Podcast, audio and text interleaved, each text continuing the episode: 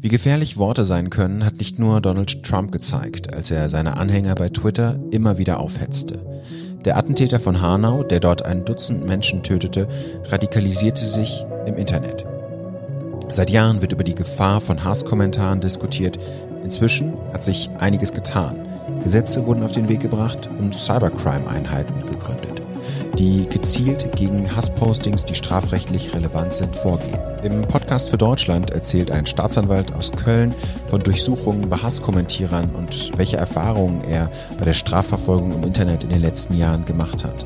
Wir sprechen über das Netzwerkdurchsetzungsgesetz, das derzeit überarbeitet wird und mit dem Hass systematisch gelöscht und künftig auch stärker strafrechtlich verhindert werden soll.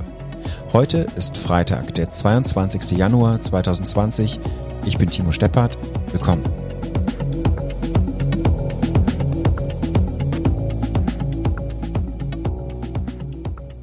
Meistens finden Prozesse wegen Volksverhetzung im Internet am Amtsgericht statt.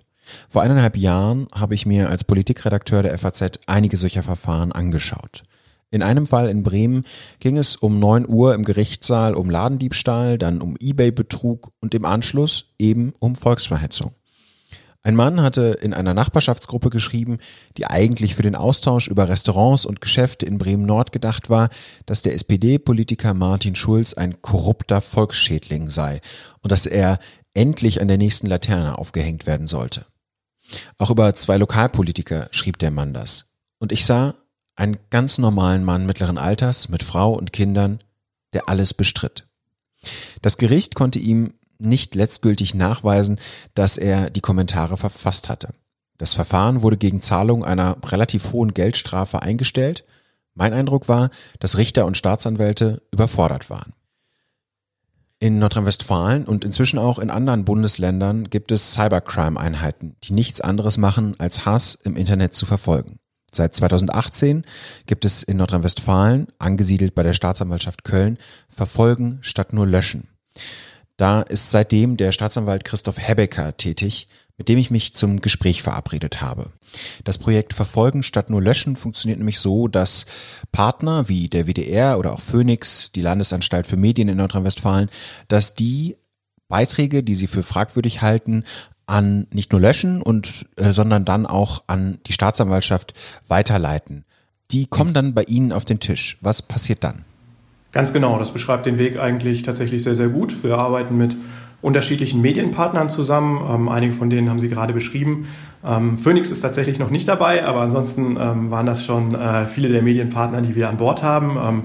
Wir werden jetzt relativ zeitnah auch nochmal um eine deutliche Anzahl von Medienpartnern erweitern, ähm, weil wir einfach gemerkt haben, dass ja, der Bedarf doch enorm groß ist, ähm, auf diese Art und Weise mit uns zusammenzuarbeiten. Und ja, wir sind vorher bei den Medienpartnern gewesen äh, in großen Teilen, haben da eben ähm, bei den Social-Media-Redaktionen Schulungen durchgeführt, ähm, haben also versucht, dafür zu sensibilisieren, wo verläuft die Grenze zwischen Meinungsfreiheit und strafrechtlich relevanten Inhalten. Ähm, die ist nicht immer ganz einfach zu bestimmen und es ist selbstverständlich auch nicht Aufgabe der äh, Medienredakteure, diese klare Grenze zu ziehen. Aber wir haben versucht, eben zu sensibilisieren und, und Fallkategorien aufzuzeigen. Und wenn dann eben solche Sachverhalte identifiziert werden können, ähm, werden die über eine ja, Cloud-Plattform bei der ZAK NRW angezeigt und wir übernehmen dann im ersten Zugriff die Einordnung, können wir hier einen Anfangsverdacht feststellen, ähm, liegt der Anfangsverdacht für die Begehung einer Straftat vor, ähm, dann leiten wir eben ein Ermittlungsverfahren ein.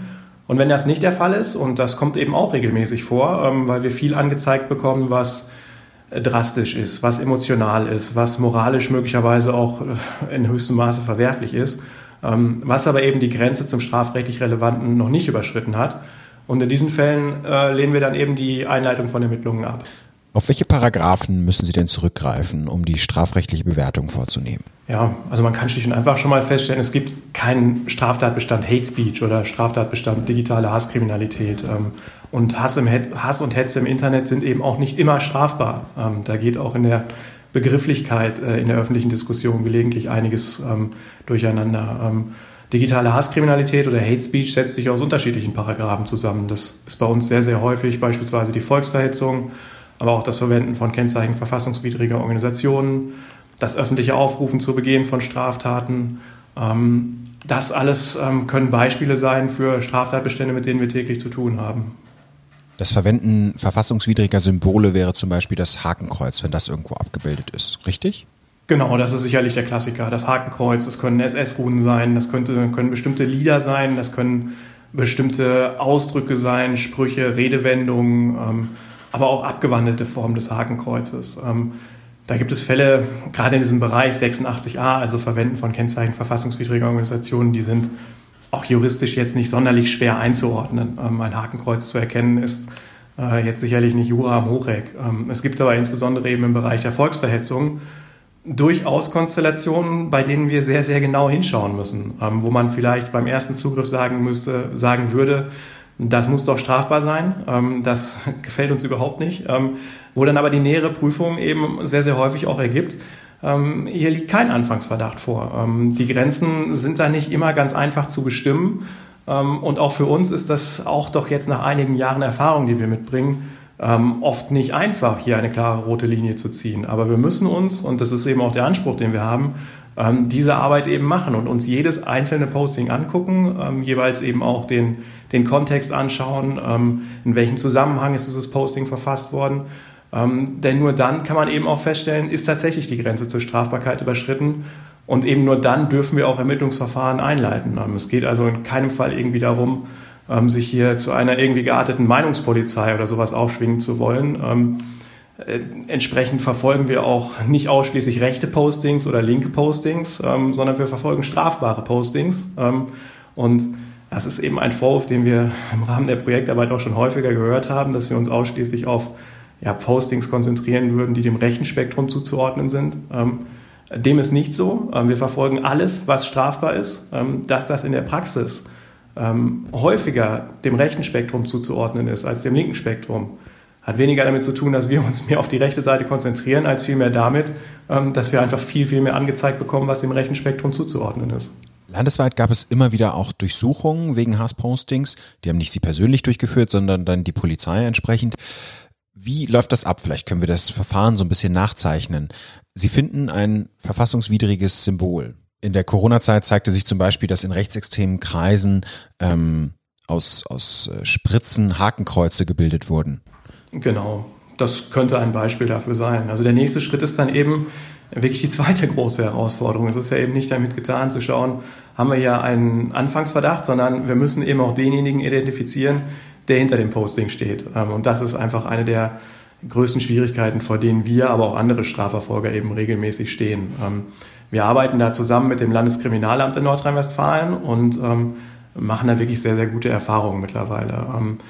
Wir übersenden dann also die Akte an das Landeskriminalamt und lassen die Identifizierung vornehmen. Das ist in einigen Fällen verhältnismäßig einfach. Es gibt Leute, die posten immer noch unter Klarnamen oder sogar unter Angabe ihrer Adresse klar strafrechtlich relevanten Inhalt. Ähm, es ist aber in vielen Fällen eben auch extrem schwierig. Ähm, es gibt durchaus Leute, die äh, es sehr gut wissen, ihre, ihre Identität online zu verbergen. Ähm, es gibt Leute, die machen sich vielleicht nicht vertiefte Gedanken, aber machen es uns zumindest etwas schwieriger.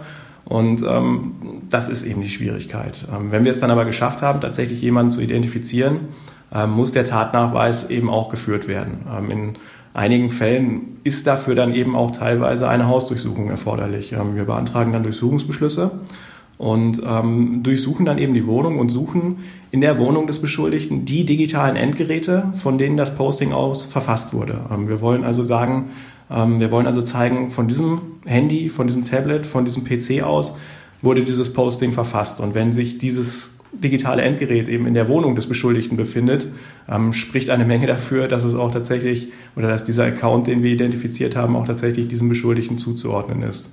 Ähm, das ist nicht in jedem Ermittlungsverfahren, das wir führen, der Fall, aber regelmäßig kommt das eben vor. Und dann bekommt selbstverständlich der Beschuldigte auch ähm, die Gelegenheit zum rechtlichen Gehör. Er kann sich zum Tatvorwurf äußern. Ähm, einige nehmen sich Rechtsanwälte und geben über ihre Rechtsanwälte Erklärungen ab. Es nimmt dann also seinen ganz normalen Gang. Und ähm, dann sind wir irg irgendwann am Ende der Ermittlungen und als Staatsanwalt hat man dann die Entscheidung zu treffen, ähm, wie schließe ich das Verfahren ab. Ähm, wenn hinreichender Tatverdacht vorliegt, ähm, verfassen wir eine Anklage. Wir klagen den Beschuldigten dann also an und genau das tun wir eben auch regelmäßig. Und bei der ZAK NRW im Bereich der digitalen Hasskriminalität fahren wir dann eben auch selber in die Sitzungen. Das heißt, wir fahren dann zu Amtsgerichten in ganz Nordrhein-Westfalen. Es sind meistens Amtsgerichte. Ich kenne aus meiner täglichen Praxis eigentlich nur Anklagen zu Amtsgerichten. Ähm, das hat auch einfach mit der zu erwartenden Strafhöhe zu tun. Ähm, der Regelfall ist oftmals die Geldstrafe. Ähm, es kommen aber auch gelegentlich Freiheitsstrafen in der überwiegenden Anzahl zur Bewährung raus, die sich dann aber eher auch noch im ja, im unteren Bereich bewegen. Ähm, es sollte mich wundern oder es kommt eher selten vor, zumindest nach meiner Kenntnis, dass im Bereich der digitalen Hasskriminalität mehrjährige Freiheitsstrafen ausgeurteilt werden. Ähm, es ist theoretisch möglich, praktisch ist das wohl eher nicht der Fall. Viele Leute, bei denen Sie vor der Tür stehen, sind durchaus überrascht und nicht gerade diejenigen, von denen man erwarten würde, dass sie rechtsradikale Propaganda im Internet verbreiten würden. Welche Erfahrungen haben Sie da gemacht? Ja, auch da ist zum einen genau das zutreffend, was Sie sagen. Also es ist immer noch so, dass die Leute fast durch die Bank extrem überrascht sind, wenn wir Durchsuchungsmaßnahmen durchführen.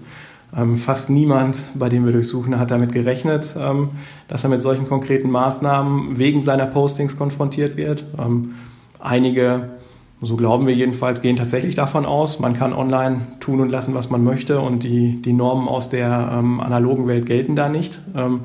Andere wissen, glaube ich, sehr genau, dass das, was sie da machen, möglicherweise schon eine Straftat ist, ähm, gehen aber eben davon aus, dass keine Strafverfolgung stattfinden wird und fühlen sich deswegen relativ sicher. Ähm, beides ist für uns natürlich kein zufriedenstellendes Ergebnis. Ähm, deswegen ja, könnte man schon fast sagen, wir haben irgendwann wir haben schon fast den Wunsch, dass wir irgendwann mal vor einer Wohnungstür stehen und es öffnet ein Beschuldigter und ähm, er sagt, Mensch, das musste ja irgendwann so kommen. Ähm, ich begehe da so viele Straftaten, irgendwann mussten ja die Strafverfolgungsbehörden reagieren. Ähm, davon sind wir aber, glaube ich, noch ein gutes Stück entfernt. Ähm, wenn wir uns dann die Beschuldigten anschauen, die hinter den Postings stehen, ja, gibt es auch da kein ganz klares Bild. Da haben wir schon unterschiedlichstes erlebt. Wir haben Beschuldigte erlebt, die ja, der Reichsbürgerszene zuzuordnen sind. Ähm, wir haben Beschuldigte erlebt, die ähm, auch einschlägig schon vorbestraft waren und gleichgelagerte Straftaten schon begangen haben. Ähm, wir haben männliche Beschuldigte gesehen, wir haben weibliche Beschuldigte gesehen. Wir haben aber auch in einer Vielzahl von Fällen tatsächlich Beschuldigte gesehen, die bis dahin auch strafrechtlich noch gar nicht in Erscheinung getreten sind ähm, und dann auch in der anschließenden beschuldigten Vernehmung äh, sich eher keinem extremen politischen Lager zuordnen würden. Ähm, wenn man sich dann aber die Postings anguckt oder auch die, die Auftritte in den sozialen Medien, gibt es da sehr, sehr häufig einen, einen krassen Widerspruch. Wie erklären die das, dass sie sich so radikal geäußert haben? Teils gar nicht. Also wir, wir haben natürlich die, die, die Vertreter der Fraktion, ähm, das wird man ja in Deutschland wohl noch sagen dürfen, äh, um es jetzt mal, ähm, ja, um es jetzt mal so dahin zu sagen. Ähm, wir haben aber auch Leute, äh, wir hatten das jetzt zuletzt in einer Hauptverhandlung, eine, eine, ähm, eine Dame, ähm, die wirklich eigentlich einen höflichen Eindruck machte, einen freundlichen Eindruck machte, ähm, gleichzeitig aber klar strafbarste Inhalte gepostet hatte, die zum, ähm, zur Tötung von syrischen Migranten an der Grenze aufgerufen hatte, ähm, die ähm, Mein Kampf als ihr Lieblingsbuch beschrieben hatte, die äh, in einschlägigen Neonazi-Gruppen ähm, aktiv war. Und ähm, die aber keinerlei Erklärungsansatz in der Hauptverhandlung dafür liefern konnte, ähm, warum sie das tut, bei der man jetzt rein vom Erscheinungsbild oder rein vom Auftreten eine, einen, einen solch radikalen Hintergrund sicherlich auch nicht ähm, vermutet hätte. Und da lassen einen auch die Hauptverhandlungen irgendwann relativ ähm, ergebnislos zurück. Ähm, man kommt dann natürlich zu einem Ergebnis. Es wird ein Urteil gesprochen, es gibt eine Strafe. Aber ähm, es mangelt dann manchmal an der Erklärung, warum, wieso, weshalb, ähm, was war anders, solch, solch extreme Postings zu verfassen. Das können wir einfach nicht erklären. Ähm, auch, auch nach mehreren Jahren, in denen wir jetzt auf diesem Feld aktiv sind, ähm, ist es mir persönlich teilweise immer noch ein Rätsel, warum das in Teilen so über die Stränge schlagen muss. Wie wichtig Ihre Arbeit ist, zeigt ja auch der Fall in Hagen, den Sie angesprochen haben und der eine gewisse Aufmerksamkeit bekommen hat. Die Frau war von Beruf Kinderpflegerin und hat sich auch als solche um Flüchtlingskinder gekümmert. Gerade bei solchen Menschen ist es ja wichtig, dass sie nicht im Internet sowas posten, aber im echten Leben eine derart verantwortungsvolle Position haben. Genau, das war sicherlich eine der Besonderheiten in diesem Fall, dass eben im Rahmen der Aufverhandlung deutlich wurde, dass die Dame im Rahmen ihrer beruflichen Tätigkeit als Kinderpflegerin eben unter anderem auch mit Kindern mit syrischem Migrationshintergrund ähm, zu tun hat.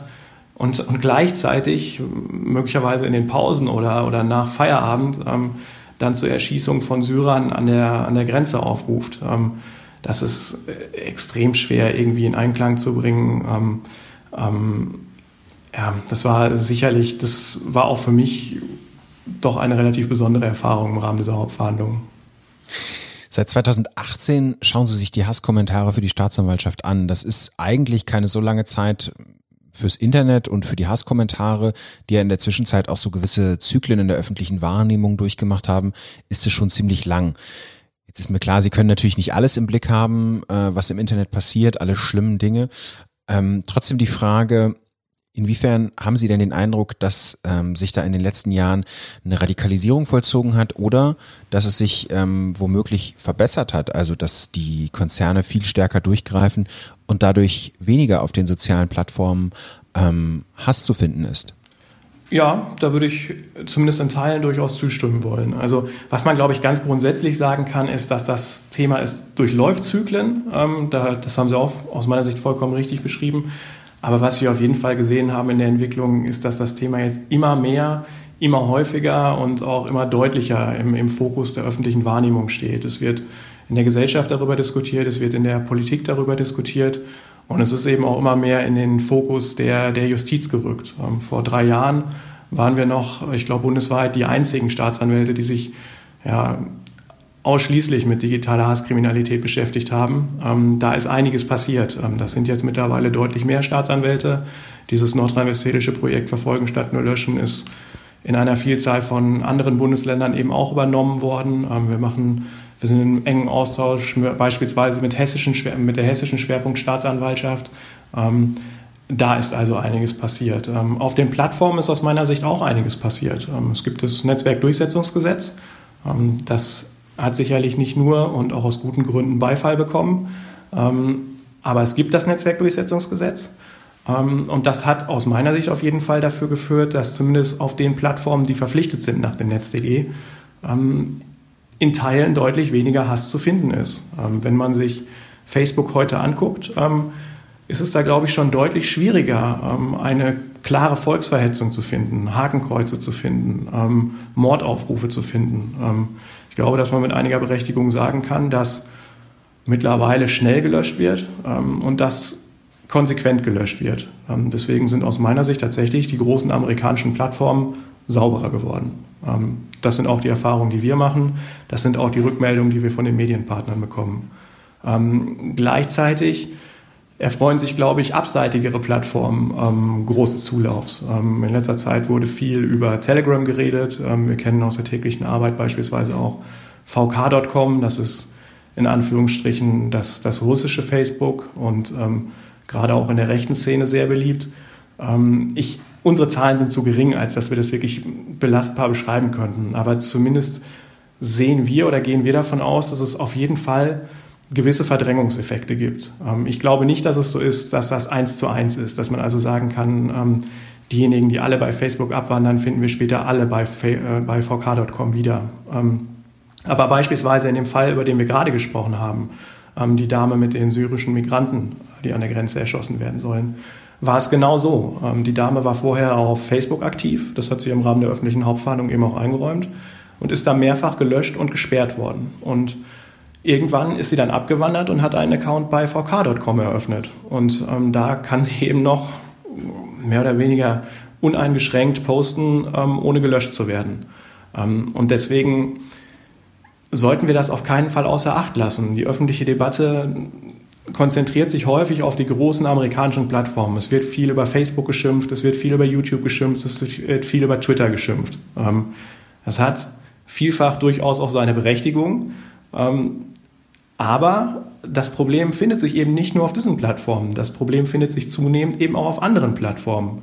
Und die sind zumindest Stand heute auch nach dem Netzwerkdurchsetzungsgesetz eben nicht zum Löschen verpflichtet. Und ähm, wer sich da mal angemeldet hat und da mal reinschaut, ähm, wird feststellen, da wird mehr oder weniger unbegrenzt gehetzt. Ähm, da kann man seinem Hass äh, freien Auslauf lassen. Sie finden Hakenkreuze, Aufrufe zum, zur Begehung von Straftaten. Sie finden Holocaustleugnungen noch und nöcher, ähm, ohne dass sie sich groß Mühe machen, nach irgendwas zu suchen. Und das wird, so prognostizieren wir bei der ZAK NRW, zunehmend zum Problem werden. Ähm, es wird Abwanderungstendenzen geben. Und wir sollten da frühzeitig anfangen, ähm, auch als Strafverfolger und auch als Zivilgesellschaft Lösungsansätze zu entwickeln, um dem entgegenzuwirken. Denn es ist uns mit Sicherheit nicht geholfen, wenn wir es schaffen, die großen amerikanischen Plattformen zu regulieren, ähm, sich dann aber in zunehmendem Umfang abseitigere Plattformen etablieren und Abwanderungstendenzen stattfinden auf Plattformen, die überhaupt nicht mehr zu kontrollieren sind. Ähm, und die Gefahr ist auf jeden Fall nicht völlig von der Hand zu weisen. Wir sprechen hier gleich im Podcast noch über das Netzwerkdurchsetzungsgesetz. Aber für Ihren Ausschnitt, den Sie jetzt bewerten, klingt es ja eigentlich eher positiv, als ob die Plattformen tatsächlich inzwischen mehr löschen würden und es der Politik gelungen sei, mit dem Netzwerkdurchsetzungsgesetz dem Hass einen Riegel vorzuschieben, oder? Ja, Sie merken dass ich tue mir so ein bisschen, tue mich so ein bisschen schwer damit, äh, das Netzwerkdurchsetzungsgesetz zu loben. Ähm, wir, wir waren sicherlich von Anfang an keine großen Befürworter und ähm, hatten da so unsere Vorbehalte. Aber man muss da einfach so ehrlich sein und sagen, ähm, es hat mit Sicherheit dazu geführt, dass Sie auf diesen Plattformen, die da verpflichtet sind, weniger finden, weniger strafbare Inhalte finden. Da wird mehr gelöscht, das ist nicht mehr da wir haben es nicht geschafft, und das mag ein Kritikpunkt sein, in gleichem Maß eben auch effektive Strafverfolgung in diesem Bereich durchzuführen. Ähm, nicht alle, die ähm, dort strafbare Inhalte posten, werden jetzt auch verfolgt. Ähm, strafbare Inhalte werden gelöscht, aber eben nicht verfolgt. Ähm, das ist einer der Hauptkritikpunkte. Es soll sich ja auch künftig ändern, dass die Plattformen dazu verpflichtet sind, die gelöschten Inhalte wiederum an das BKA zu melden und da werden sie ans Zack vermutlich auch entsprechende Prüfungen vornehmen, ob die Postings strafrechtlich relevant sind, die da gelöscht werden. Richtig? Genau, wir haben, es steht eine Novelle des Netzwerkdurchsetzungsgesetzes bevor. Ähm, der Gesetzgebungsprozess ist noch nicht abgeschlossen, gestaltet sich in Teilen noch etwas schwierig, aber wir gehen davon aus, dass das kommen wird. Künftig soll eben nicht nur gelöscht, sondern in Teilen ähm, für bestimmte Straftatbestände dann eben auch an eine neu einzurichtende Zentralstelle beim Bundeskriminalamt gemeldet werden. Ähm, wir sind gerade zusammen mit dem BKA und der hessischen Zentralstelle dabei, die, die Arbeitsabläufe ähm, da zu konkretisieren und ähm, zu besprechen und zu erörtern. Ähm, da kommt einiges auf uns zu, das kann man, glaube ich, ähm, sehr gut sagen. das Gesetz, das da äh, im Bundestag und Bundesrat verabschiedet wurde, geht von jährlich prognostizierten 250.000 Meldungen aus. Das heißt, pro Arbeitstag werden beim BKA dann in etwa 1000 Meldungen eingehen, ähm, wenn das so zutreffend ist. Ähm, die Zahlen können aus meiner Sicht durchaus noch höher ausfallen, ähm, aber das ist vielleicht schon mal ein ganz gutes Abbild der Größenordnung, ähm, die wir da sehen werden. Ähm, es ist also im Bereich der digitalen Hasskriminalität tatsächlich einiges in Bewegung. Gleichzeitig finden aber auch viele Diskussionen statt. Das ist sicherlich ein sehr ähm, radikaler Ansatz, den man da gewählt hat. Ähm, in einer sehr, sehr großen Anzahl von Fällen ähm, werden demnächst die Anbieter der sozialen Plattformen Meldungen machen müssen und sie werden eben nicht nur die Postings übermitteln an das Bundeskriminalamt, sondern sie werden auch übermitteln äh, die zugehörigen IP-Adressen, ähm, um dann anhand dieser IP-Adressen beim BKA eine Identifizierung ähm, der hinter den Postings stehenden Personen vorzunehmen.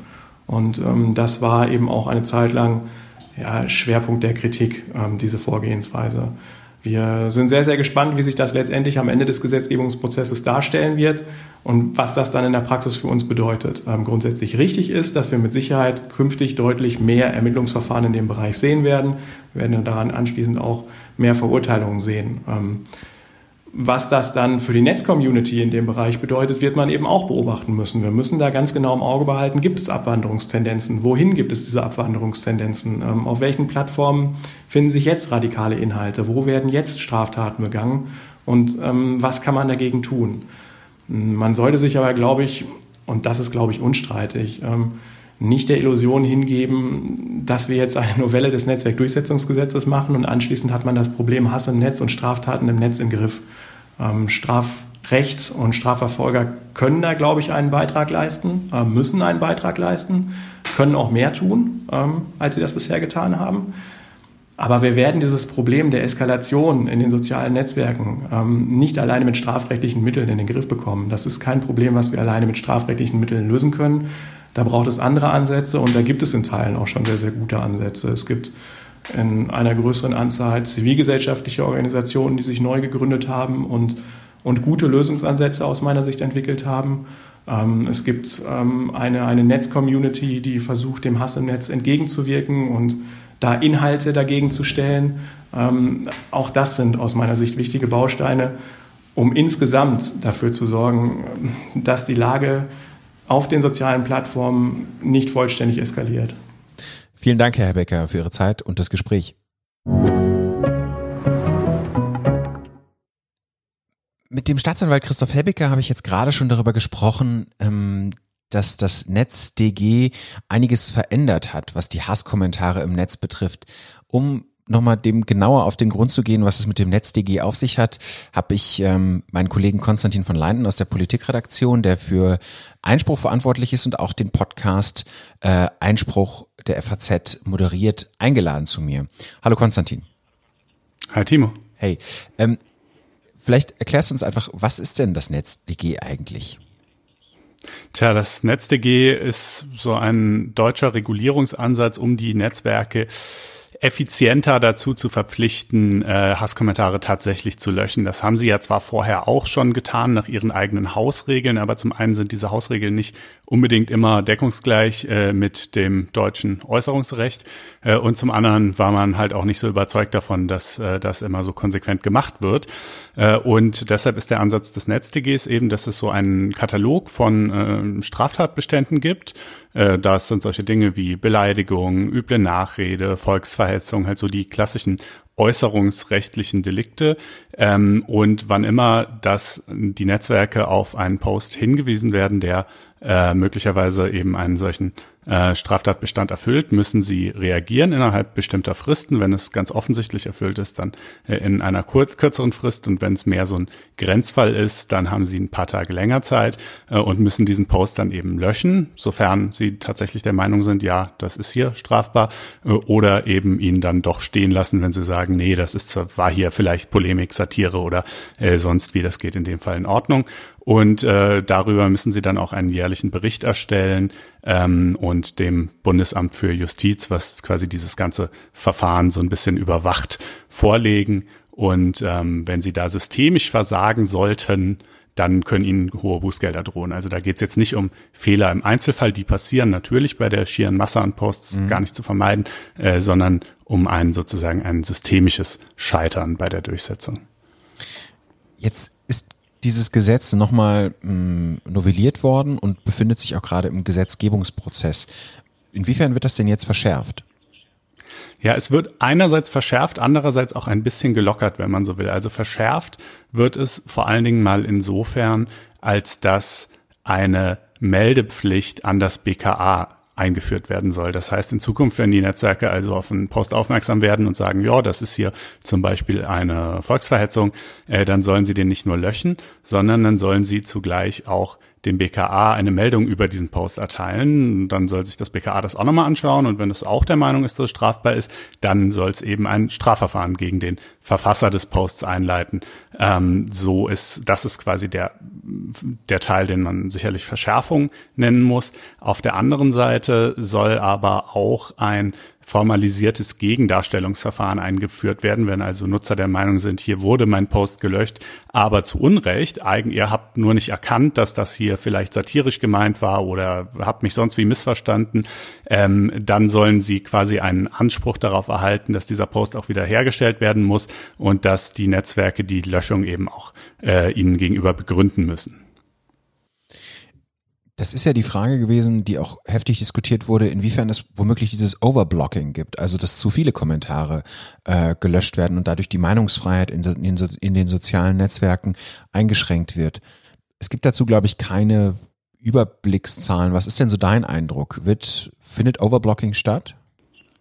Tja, das ist eine schwer zu beantwortende Frage. Also es gibt eben diese jährlichen Berichte, die die Netzwerke dem Bundesamt für Justiz vorlegen, die sie auch veröffentlichen. Transparenzberichte nennen sie die. Ähm, da kann man schon dann so Zahlen sehen, wie viele Meldungen gab es auf welchem Weg und wie viele Posts wurden gelöscht.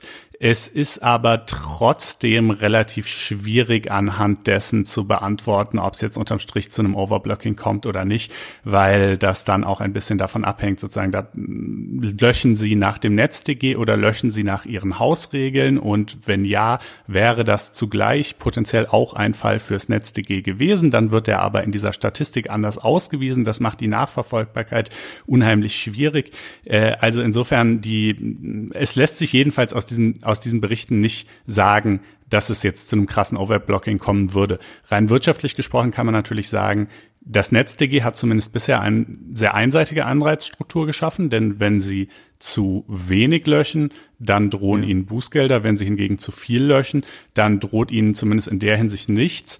Äh, da droht ihnen allerdings möglicherweise, wenn sie es natürlich zu sehr übertreiben würden, einfach irgendwann die Unbill ihrer Kundschaft. Ja, also irgendwann würden die Leute halt sagen, das ist uns zu blöd hier, wenn ständig Sachen gelöscht werden, die doch eigentlich echt noch okay waren.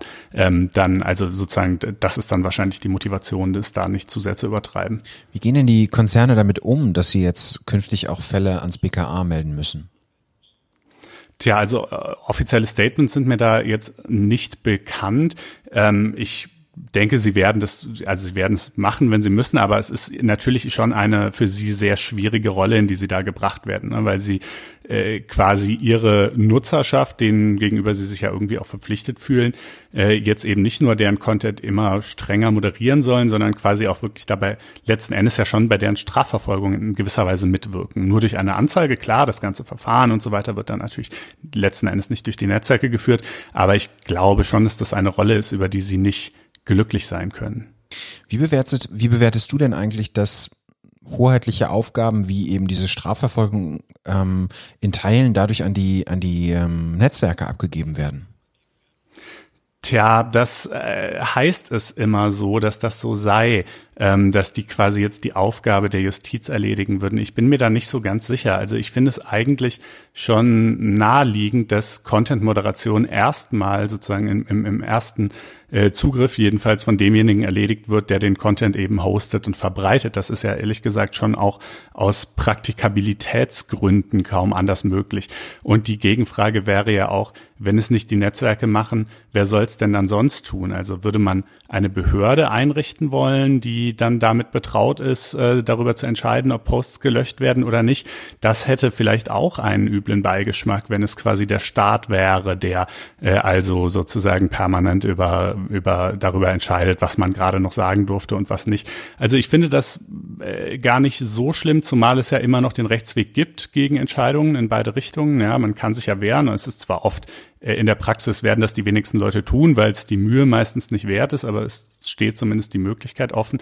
Ähm, und ich finde es, also ja, ich kann es zumindest gut nachvollziehen, dass man so dieses System dieser regulierten Selbstregulierung, wenn man das so nennen will, gewählt hat.